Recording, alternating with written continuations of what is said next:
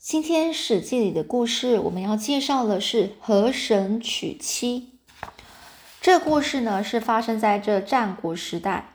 这魏国呢，有一个学识丰富、能识正直的贤臣，名叫西门豹。那有一年呢，魏文侯是派这个西门豹啊，来到了这个叶县啊，也就是这个，嗯。也就是说，这个叶叶县啊，就是在现在河南省的宁章县这里啊，去当这个类似县长的一个工作。这西门豹是为了完全了解这个叶县百姓的生活啊，于是他换下了官服，穿上了这个简朴的衣裳，独自呢就前往这个叶县去上任。当他进入这个叶县这个境内之后呢，碰到许多人，男男女女。老老少少，有的是挑着担子，有的是赶着牛羊，推着车子，一群接着一群啊，整个神色匆匆的，就好像要赶快离开叶县的样子。西门豹是皱，就是紧皱着眉头啊，满心疑惑的就说啊：“这些人为什么要离开自己的故乡呢？”哦，忽然呢，就从这个远处呢，就传来凄凉的哭声啊。哎呀，我不去啊！我才不要嫁给河神呢！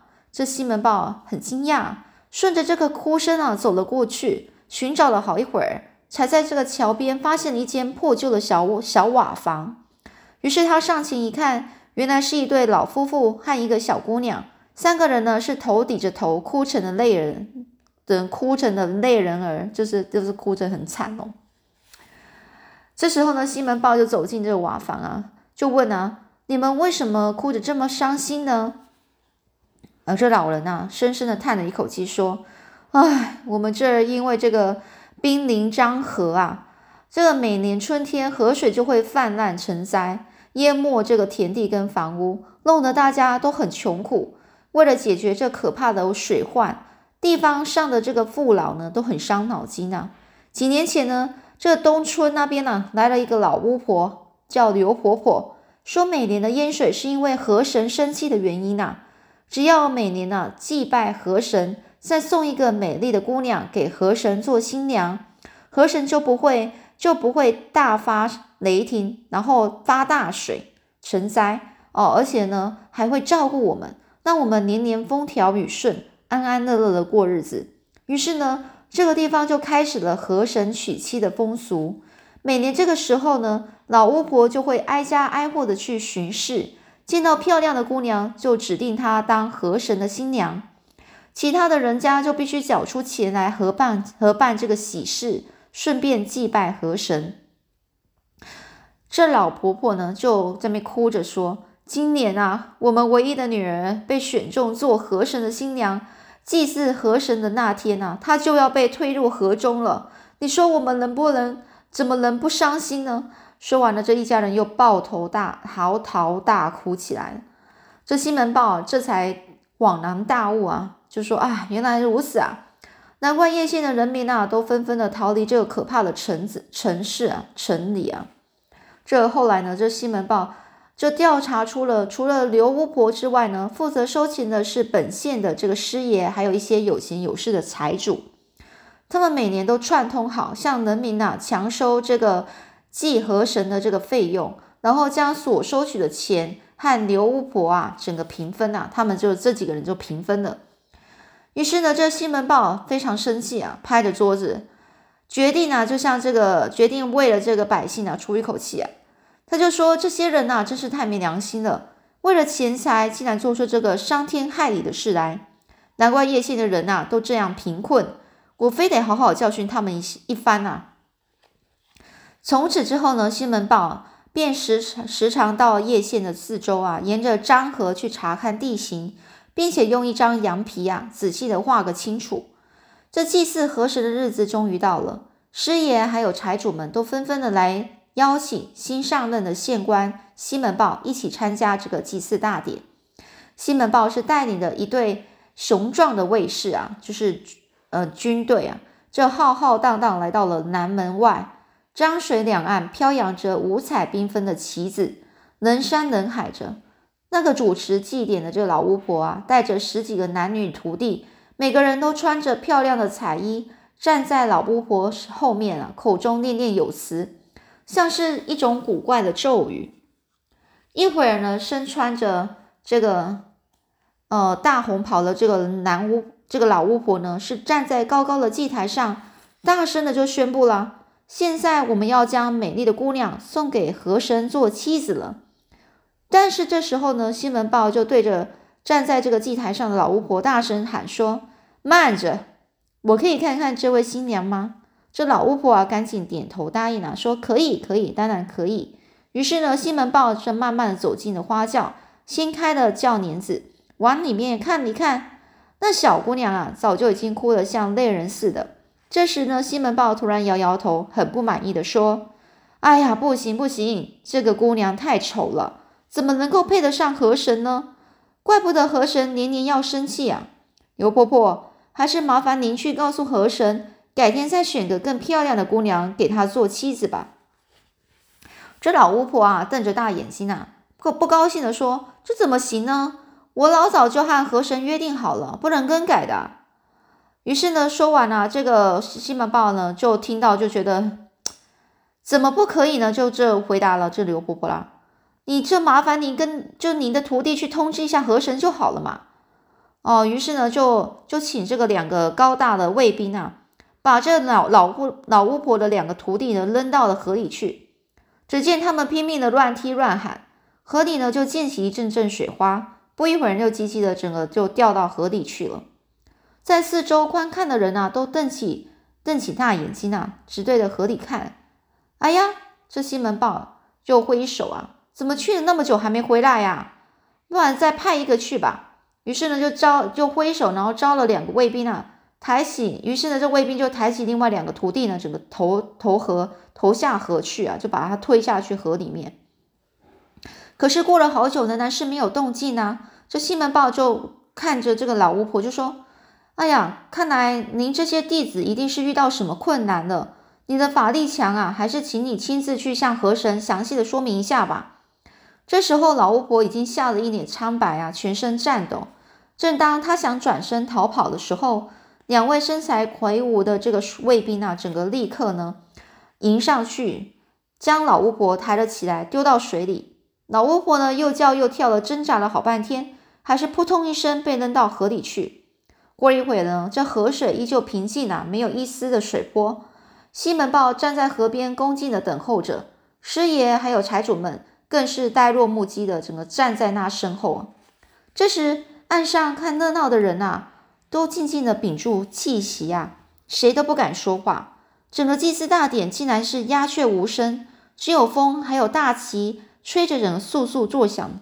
终于，还是西门豹打破了这个寂静啊，就说了：“哎，这刘婆婆和她的弟子都一去不回，看来一定是和河神在打商量。”还是请师爷和各位财主们再去看看吧。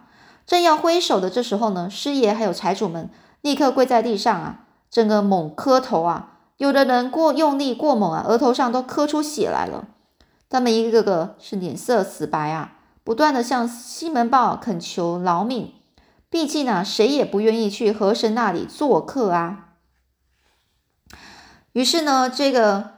这个呃，西门豹啊，就说了：“好吧，既然你们都知道错了，本官就饶了你们。不过你们要把从前向老百姓诈骗的钱都交出来，然后捐钱帮助百姓们开凿水道。”哦，这时候呢，这师爷和财主们齐声感激的向西门豹道歉：“谢谢大人开恩啊，谢谢大人。”这接着呢，西门豹走向祭台呢，就跟大大声的对四周的人民呐，就说了：“起来吧，以后绝对不许再犯错了。现在大家都知道了，河神娶妻的事是骗人的。本县的水灾完全是水道失修的缘故，才使这个河水泛滥呐。”然后西门豹就从怀里拿出了一张羊皮地图，上面详细的画满了这个叶县的河道，打开就说：“你们看看吧。”这是我近日查看地形后所设计的河道图形。只要我们按照地图的指示，同心协力的开凿，做出开凿一些大大小小的沟渠，把漳河的水引到各处去灌溉民田，以后不但没有水灾，就连旱灾也不用怕了。这个沟渠的意思，渠的意思就是讲，呃，就是由人工啊去开凿出来的一个水道哦。百姓们听到西门豹这样说啊，内心大概大大全部都是又感激又欢喜，纷纷跪下来齐声说：“大人们，大人呐，真是英明呐！我们大家一定会努力工作，一同建设我们的家乡。”接下来的几年呢，叶县果然真是不再闹水灾了，四处的田地也都呈现出一片绿油油的景象，人们脸上也都堆满了笑容。那些搬离叶县的人呢，又陆续的回到家乡来。叶县在西门豹的治理下呢，终于成为一个安定而又富庶的乐土。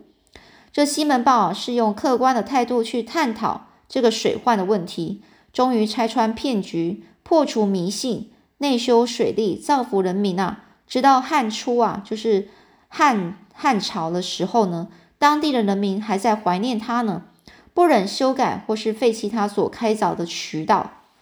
所以呢，我们来讲这个。这一件事情啊，我们先介绍一下这个里面呢有提到的一个人物叫魏文侯哦。那魏文侯是谁呢？是东周战国时期哦。东周我们春秋时代，西周跟东周哦分这两个时期。东周的战国时啦，魏国开国的君主哦，就是魏国啊，是魏文侯哦。所以呢，这魏文侯啊，呃是。魏桓子之子哦，魏国呢是百年霸业的霸业，百年霸业的开创者。魏文魏文侯是在战国七雄中首先实行变法，改革政治，奖励耕耕政耕战哦，兴修水利，发展封建经济。后来呢，秦孝秦孝公啊，商鞅变法都是以魏国作为蓝本的。嗯也就是说，根据魏国所做的一些改革呢，然后去做变法的，就是秦国的那种商鞅变法，是依照这个魏国来做的。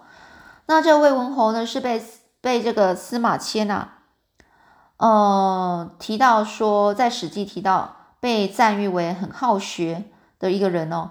魏文侯经常是向孔子的弟子子夏以及再传弟弟子田子方，还有段干木等请教。所以他是比较精通儒家思想的。那讲到这个，嗯，里面呢有讲到这西门豹啊。那这西门豹呢，也是在中国战国时代魏国呢，呃的有名的政治家跟水利专家哦。那在这魏文侯在位的期间呢，是就是。呃，受到这个呃其他的臣子的推荐啊，请这个西门豹担任这个叶令啊，就是叶县的这个县令啊，然后到这个河内去治理这个县这一个叶县啊。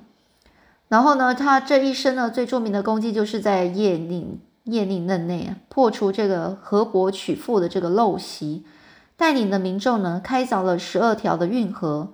以河水灌溉民田哦，为西门豹渠哦，渠有说刚刚有解释啊，渠就是人工所开凿出来的水道哦。好啦，就是今天的小故事，我们呢就先讲到这里喽，下次我们再继续分享其他的短篇故事。